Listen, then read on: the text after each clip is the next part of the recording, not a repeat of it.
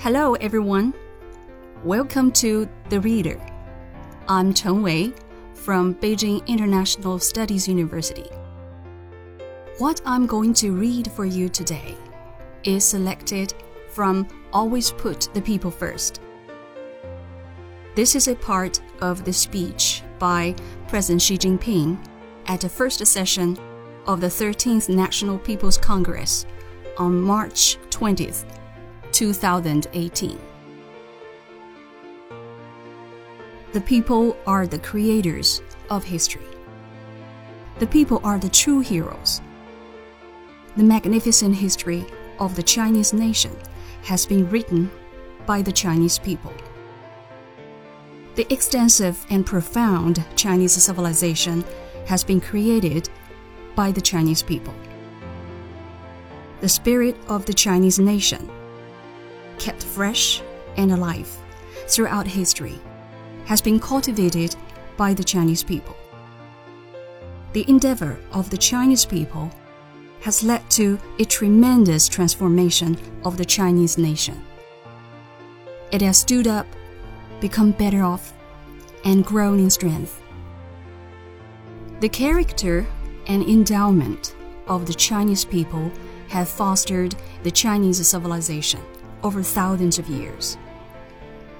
They have also exerted a far reaching influence on the development of China and on the ethos of today's Chinese. The great national spirit, fostered, passed down, and developed by the Chinese people during their long struggle, has provided a strong impetus for the betterment of China and humanity. The Chinese people are highly creative. Throughout thousands of years of history, they have always been ready to labor, to innovate, and to create with diligence. Our country has been the birthplace of world renowned thinkers such as Lao Zi, Confucius, Zhuangzi, Mencius, Mozi, Sun Zi, and Han Feizi. The Chinese people's great scientific achievements, such as paper making, gunpowder, printing, and a compass, have profoundly influenced the progress of human civilization. We created such great literary works as a book of songs, Songs of Chu, fu poetry of the Han Dynasty, poetry of the Tang and Song dynasties, operas of the Yuan dynasty, and the novels of the Ming and Qing dynasties. We have passed down the powerful epics King Gesar, Manas, and Jangar. We have built mighty projects the Great Wall, the Dujiangyan flood control and irrigation system, the Grand Canal, the Forbidden City, and the Potala Palace. Today, the creativity of the Chinese people is being unleashed to an extent never seen before, which is enabling our country to develop rapidly and strive forward at the forefront of the world. I'm confident that as long as 1.3 billion Chinese people continue to demonstrate such great creativity, we will continue to create more miracles. The Chinese people are people with a great spirit of endeavor. Over thousands of years, they have been able to discard the outdated and bring in the new. Our pursuit of progress has never paused.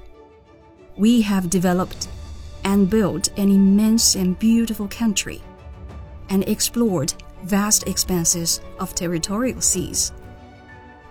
We have opened up extensive and productive farmland, harnessed numerous turbulent rivers, and overcome countless natural disasters. We have built towns and villages dotted all over the country and developed a complete range of industries. Our lives are varied and colorful. The Chinese people have been well aware since ancient times that we cannot sit idle and enjoy the fruits of others' work, and that happiness can only be achieved through great endeavor. What the Chinese people have achieved stems from ingenuity and expertise, hard work, and enormous sacrifice.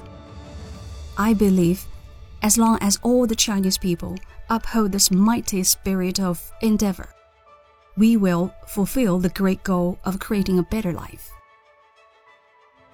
The Chinese people are people with great spirit of unity. Over thousands of years, they have remained united and stuck together through thick and thin. We have built a united multi ethnic country and developed harmonious relationships between 56 diverse but closely interwoven ethnic groups.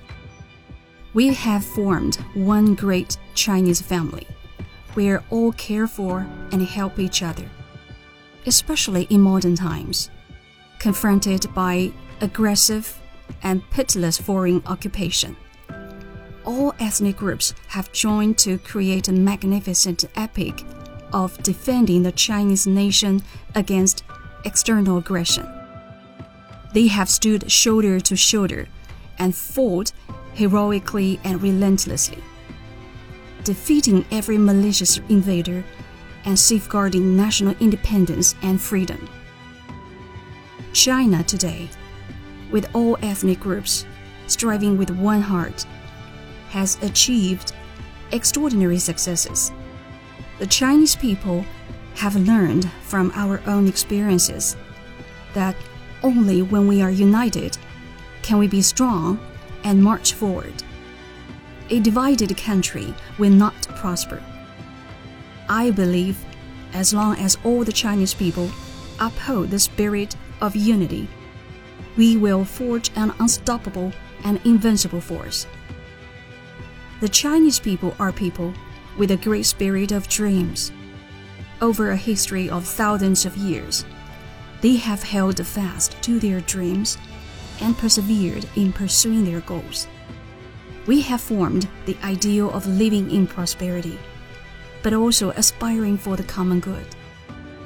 Ancient Chinese mythologies, such as Pangu creating the world, Nuwa patching up the sky, Fuxi drawing the eight diagrams, Shen Shennong testing herbs, Kuafu chasing the sun, Jingwei filling up the sea, and Yugong removing mountains, reflect our determination in dauntlessly pursuing and realizing dreams. It is our firm belief that no matter how high a mountain is, if we keep climbing, we will reach the top. No matter how long a road is, if we keep walking, we will reach the destination. Since the modern era began, to realize the Chinese dream of national rejuvenation has become the greatest dream of the Chinese nation. Chinese people never yield to reverses, and they stand firm and indomitable, with the spirit of fighting the enemy to the end, the resolve of recovering the lost on the basis of self reliance and the ability to stand firm among the community of nations. The Chinese people have made continuous efforts for more than 170 years to fulfill their great dreams. Today, more than ever before, we are closer to, more confident of, and more capable of making the goal of national rejuvenation a reality. I believe that as long as all the Chinese people keep carrying forward the spirit of dreams, we can and will realize the rejuvenation of the Chinese nation.